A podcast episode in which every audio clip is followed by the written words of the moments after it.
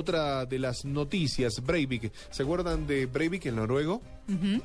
Que asesinó a más de 77 personas en la masacre de Oslo, como Sí. se la conoció. Ah, bueno, Breivik amenaza con una huelga de hambre.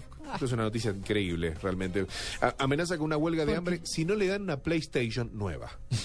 Ah, Yo, sé, yo sé que le va a parecer irrisorio, pero esto es así. Fue condenado No, a 21 qué años. tontería.